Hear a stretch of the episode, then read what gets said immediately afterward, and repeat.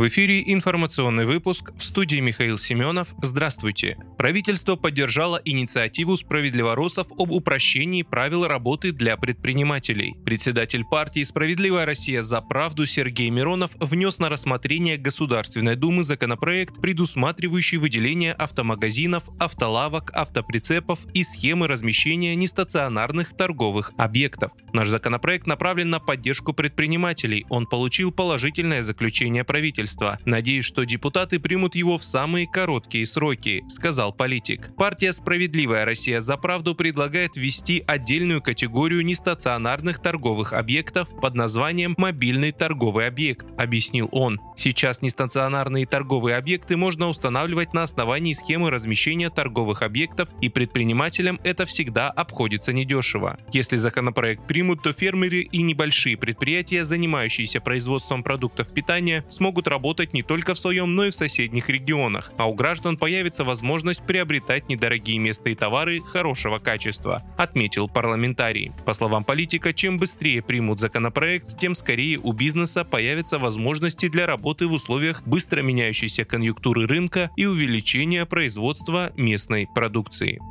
Софет одобрил отставку Кудрина. Совет Федерации досрочно освободил Алексея Кудрина от должности главы счетной палаты. Сенаторы приняли соответствующее постановление. Сам чиновник в прощальном выступлении поблагодарил сенаторов и депутатов за плодотворную совместную работу по совершенствованию государственного управления. Кудрин также заявил, что пока не выбрал должность, которую займет после ухода. Ранее источник сообщил, что экс-глава счетной палаты перейдет на работу в Яндекс. Эту информацию косвенно подтвердила спикер Совета Федерации Валентина Матвиенко.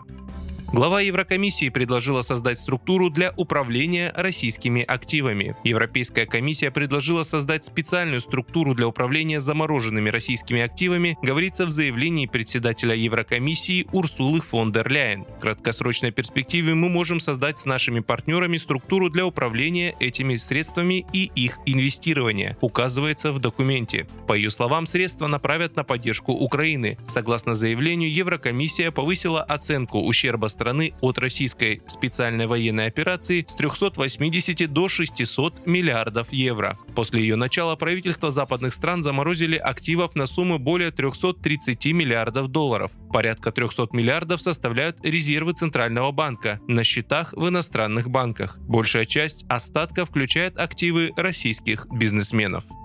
Председатель Конституционного суда России Валерий Зорькин в ходе выступления на 10-м Всероссийском съезде судей выступил против возвращения смертной казни. Повышенная напряженность конкретного исторического времени не повод для создания неоправданного перевеса в сторону суровости, цитирует его РИА Новости. Зорькин отметил, что Россия поддерживала многие документы, касающиеся моратория на смертную казнь. Он также считает, что отказ от моратория на смертную казнь в стране сейчас стал бы очень плохим сигналом обществу. Кроме того, глава Конституционного Конституционного суда подчеркнул, что для возвращения смертной казни необходимо принятие новой Конституции.